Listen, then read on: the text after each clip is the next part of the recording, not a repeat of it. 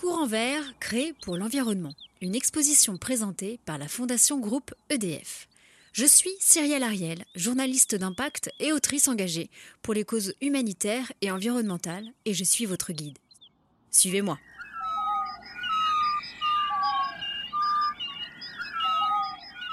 Avertir, agir, rêver avec l'urgence environnementale, l'artiste est lanceur d'alerte. Il agit pour un combat écologique et il offre son art comme un chemin possible vers une autre réalité.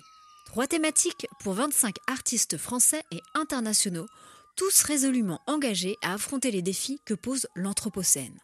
L'Anthropocène, c'est ce moment où les activités humaines perturbent en profondeur les processus naturels, imposent à l'humanité de nouveaux comportements, un rapport à l'environnement, une culture et des mentalités à refondre.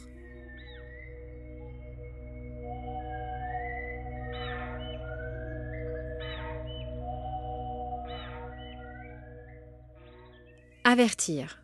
Sarah Trouche, Aral Revival. Avertir.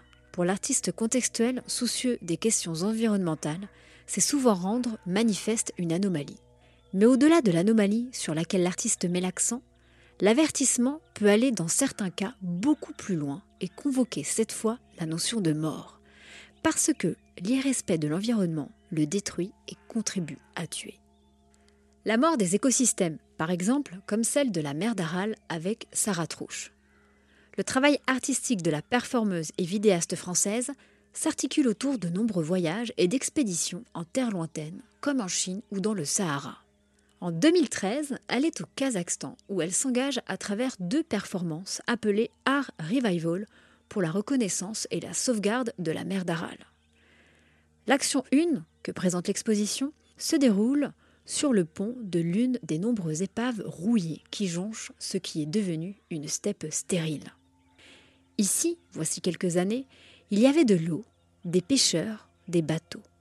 Il ne reste aujourd'hui que du sable, à perte de vue, et des épaves de chalutiers.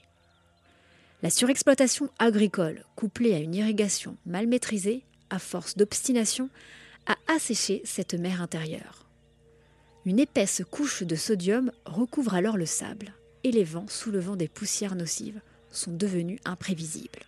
Sarah Trouche s'est tissée sur la carcasse d'un bateau abandonné, nu, son corps enduit de peinture bleue, le bleu de cette eau que des dessinées de culture intensive du coton ont chassé de la zone. Elle tient au bout de ses bras déployé le drapeau local puissante démonstration de la volonté humaine de résister coûte que coûte, d'occuper le terrain où la mort environnementale a pris ses quartiers. Sarah Trouche ou la performance comme outil de résilience.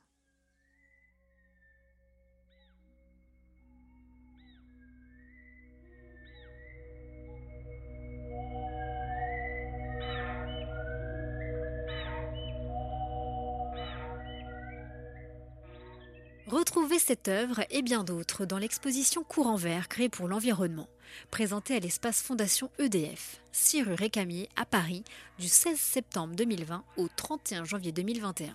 Vous pouvez également écouter les podcasts de l'exposition Courant vert sur toutes les plateformes d'écoute sur YouTube et sur le site internet de la Fondation Groupe EDF.